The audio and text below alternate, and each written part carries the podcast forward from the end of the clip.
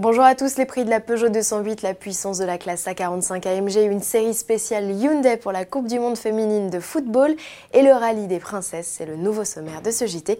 Avant cela, on parle des 80 km/h.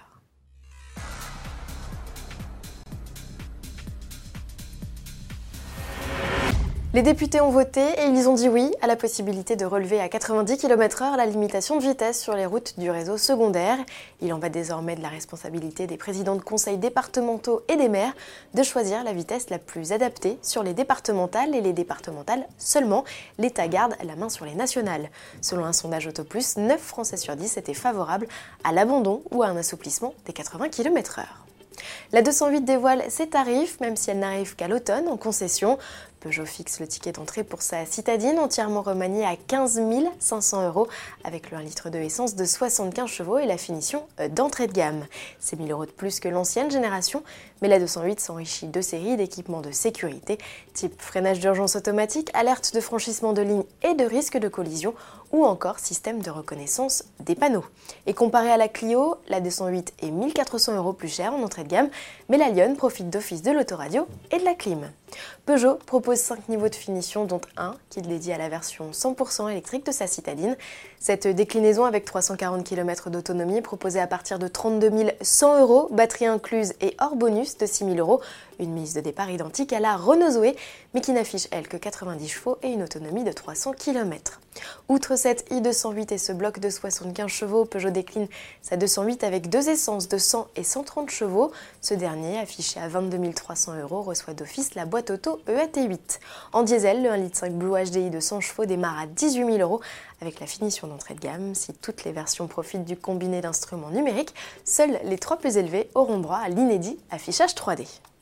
Mercedes en dit plus sur le nouveau 4 cylindres de litre turbo qui équipera prochainement sa gamme 45 AMG et en priorité la classe A. Le bloc sera décliné en deux niveaux de puissance, 387 ou 421 chevaux pour les plus radicales versions S. Un sacré gain de performance puisque la gamme culminait jusqu'ici à 381 chevaux. La classe A deviendra alors la compacte sportive la plus puissante jamais sortie. Le bloc sera lui toujours assemblé à la main par AMG mais dans un nouvel atelier de l'usine d'Affalterbach en Allemagne. La classe A45, équipée d'office d'une boîte auto et d'une transmission intégrale avec mode drift, doit être présentée prochainement. Prendra certainement son premier bain de foule à l'occasion du Salon de Francfort en septembre. Vous n'êtes pas sans le savoir, le coup d'envoi de la Coupe du Monde de football féminine, c'est ce 7 juin. À cette occasion, Hyundai, partenaire de la compétition, lance une série spéciale édition mondiale sur ses i10, i20 et i30 avec quelques éléments de déco spécifiques. De son côté, Volkswagen renouvelle son soutien à l'équipe de France avec une campagne d'affichage dédiée.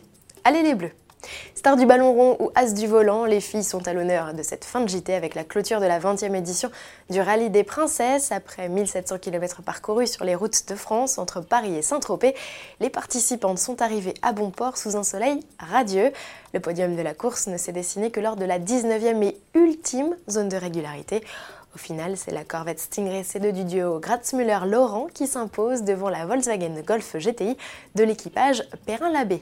Le titre de meilleur rookie est quant à lui revenu à Séverine Loeb, la femme de Sébastien, et sa copilote Denissa qui se classe 26e sur 99 voitures avec leur Porsche 911S. Bravo à toutes On se retrouve dès mardi avec au sommaire le Mercedes GLB et des nouveautés Bentley.